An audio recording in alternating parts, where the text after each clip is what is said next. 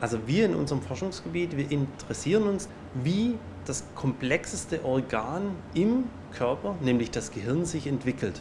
Eine ganz spannend, ein spannendes Organ mit vielen, vielen Teilaspekten und ein wichtiges Gebiet in diesem Gehirn ist der Thalamus.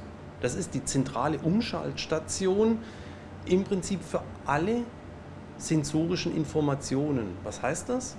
Alles, was Sie sehen, was Sie hören, was Sie fühlen, genau das geht in den Thalamus, wird dort verschaltet und wird dann weitergeleitet in die Großhirnrinde für, das, für die weitere Informationsverarbeitung. Zebrafische haben wie alle Wirbeltiere natürlich ein Gehirn und nicht nur ein Gehirn, sie haben auch einen Thalamus. Und der Thalamus im Fisch ist ähnlich strukturiert wie beim Menschen, natürlich wesentlich kleiner und einfacher gestrickt, aber genau das ist auch der Vorteil vom Zebrafisch.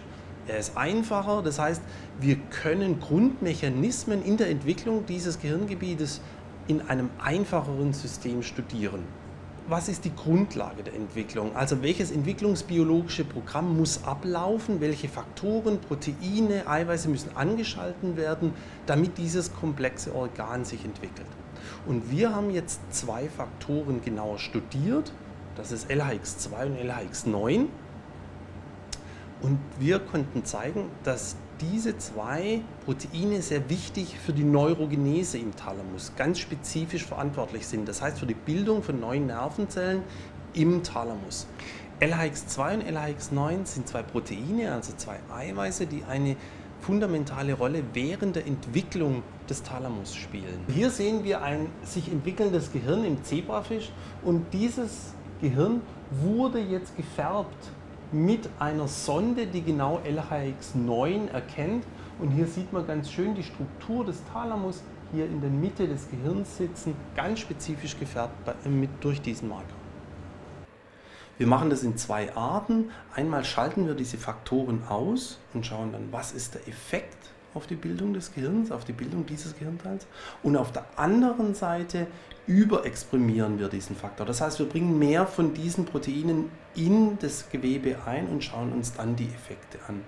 Das gibt uns die Möglichkeit, genau zu spezifizieren, was die Funktion dieser einzelnen Proteine während dieses Prozesses ist.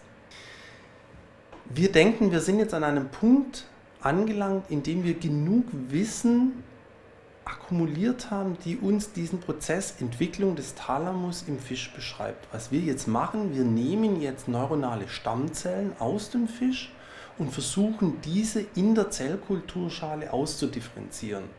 Unsere Motivation für die Zukunft ist ganz klar, dass wir eine Möglichkeit entwickeln wollen, neurodegenerative Erkrankungen wie zum Beispiel den Schlaganfall zukünftig kurieren zu können. Und eine Möglichkeit wäre, geschädigtes Gewebe nach einem Schlaganfall durch gesundes Gewebe wieder zu ersetzen. Wir wollen jetzt eine Möglichkeit schaffen, gesundes Gewebe aufgrund von unseren Studien in vitro in der Zellkulturschale auszudifferenzieren in Mikrostrukturen, die hier am KIT entwickelt werden, um dann dieses gesunde Gewebe zurückzubringen in den Patienten.